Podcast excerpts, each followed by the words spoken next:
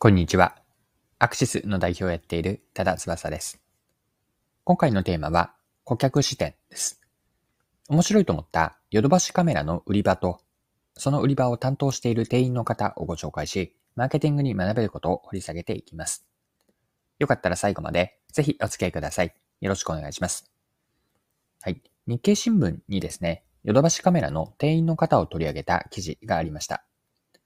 プラモ好きのこだわりが満載された店員を、店頭を作っているという話題だったんですが、記事から一部抜粋して引用しますね。アニメ、機動戦士ガンダムシリーズのプラモデル、ガンプラが一時品薄になるなど、新型コロナウイルス化の巣ごもり需要で人気の高まったプラモデル。ヨドバシカメラマルチメディア秋葉6階では、プラモデルはもちろん、塗料や接着剤などの関連商品も含めて幅広い商品を揃え、初心者からマニアまで楽しめる売り場を展開している。マルチメディア秋葉はヨドバシカメラの旗艦店。売り場を担当する平林洋介さんは、品揃えの良さを実感してもらえる売り場作りをとにかく意識していると話す。取り扱うのはガンプラのようなキャラクターものから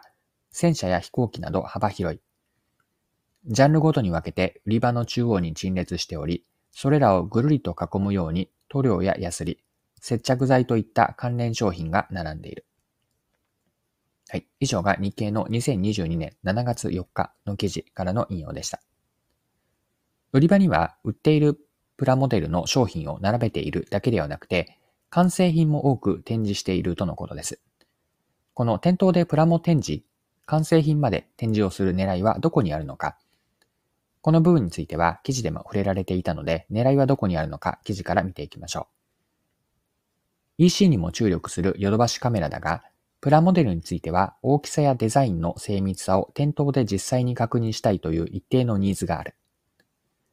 店頭では大きなガラスケースの中に実際に組み立てて着色や加工を施したプラモデルを数多く展示している。中にはプラモデラーと呼ばれる人たちの作品も展示。使った塗料や材料、手順などが書かれた店頭反則を添えることで制作する上でのイメージが湧きやすいよう工夫している。はい、ここまでが記事です。プラモデラの作った作品も展示することで、完成品の大きさとか出来栄え、どのくらいの精密さ、成功さなのかを実物から確認したいニーズに応えているんです。で、このプラモデルの展示には、日経の新聞で紹介されていた、あの、店員の方のこだわりも入っているんですね。どういったこだわりなのかについて記事から読んでいきます。平林さんは YouTube や Twitter、雑誌などからプラモデルに関する最新情報を常に集めており、食器乾燥機のようにマニアの間で話題になっている関連商品があれば別の売り場の担当者に交渉し、プラモデル売り場でも取り扱うようにしている。マニアの心をくすぐる売り場作りが走行してか、来店客から寄せられるのは、アニメのお気に入りのシーンに再現するにはどの塗料が合うか。オリジナルで作ったパーツをつけるにはどの接着剤がいいかなど本格的な質問が多い。はい、以上が記事です。販売員であるご自身がプラモの上級者と言えるくらいのレベルになっているんですよね。プラモマニアのような上級者のお客さんにも認められて、マニアのお客さんたちに、ここの店は分かってもらえる。ここの店は分かっていると思ってもらえて、店員さんとお客さんの間に何かこう共同体感覚が生まれているはずなんです。いわば仲間同士のような関係性なんですよね。はい。で、いいなと思ったことがあって、それは上級者ばかりに目が向いていないことにあるんです。先ほどの日経の記事には、店員さんのコメントとして、初心者の方にはわかりやすく、かつマニアの方には、ここの店は分かっているなと感じていただけるような売り場作りを今後目指していきたいとこういうコメントがあったんですよね。マニアの人の心をくすぐる展示とか情報知識の提供だけではなくて、プラモデルの初心者にも配慮していると。